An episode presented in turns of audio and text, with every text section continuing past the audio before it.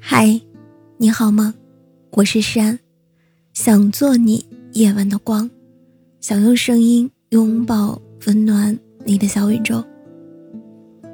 成年人觉得孤独的七个瞬间，在后台看到一条留言是这样说的：所谓孤独，大概就是洗了头发，化了个妆，穿上心爱的裙子，但只是到楼下买了瓶水就回家了。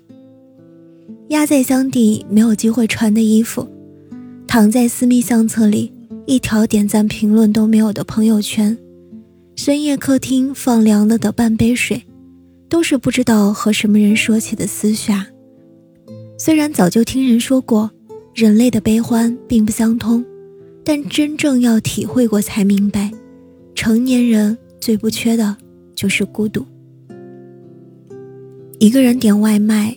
一个人出门，想点一份奶茶，但一杯不够起送价，于是点了两杯，喝到撑得不行，第二天还笑嘻嘻的当成笑话讲给别人听。一个人去吃饭，服务员问：“请问几位？”你说：“就我一个人的时候。”买电影票会刻意选一个左右都没有人的后排座位的时候，想去洗手间，但突然发现。没有人帮自己拿手上的食物的时候，有人用羡慕的眼光说：“你过得好自由啊！”可是自由的背后是常态化的无人同行。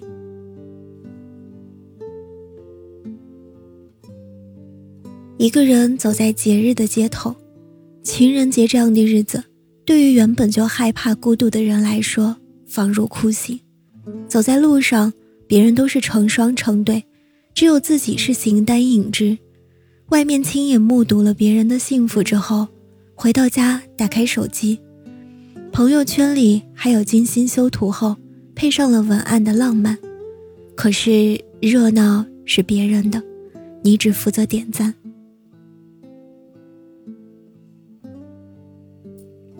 回到家里，打开了所有的灯。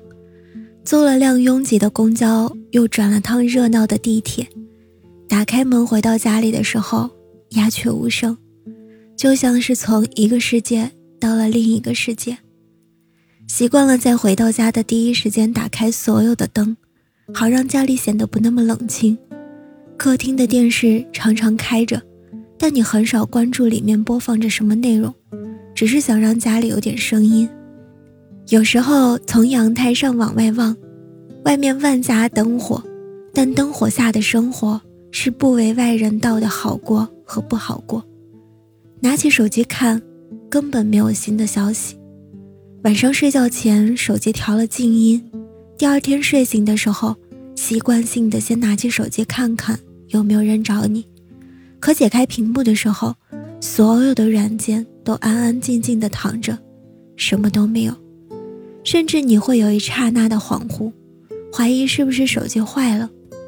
可是，哪里是手机坏了，分明只是你被忘了。有时候想想，何必设置静音呢？即使铃声调到最大，也不会有人把你吵醒。而那个精心挑选的来电音乐，也从来没有因为你在意的人响起过。很想倾诉的时候，找不到合适的对象。小时候，我们只认识身边的那几个人，我们还没有属于自己的手机，但我们无话不说。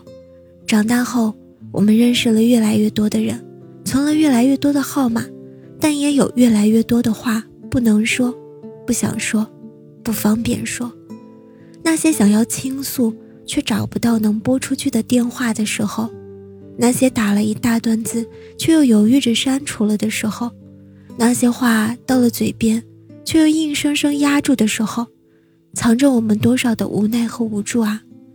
明白知己难寻，所以我们越来越习惯了把自己的情绪吞回自己的肚子里。一个人的时候最怕生病，一个人生活久了就会知道，半夜也可以用手机买药送到家。一个人生活久了就会知道，附近有哪些诊所。医院看病是什么流程？一个人的时候最怕生病，因为人在生病的时候往往最容易脆弱。但是对于没有依靠的人来说，早看医生早痊愈才是正事。有人疼是脆弱，没人疼是矫情。脆弱这种东西其实很奢侈。跟家人说完我很好，挂了电话。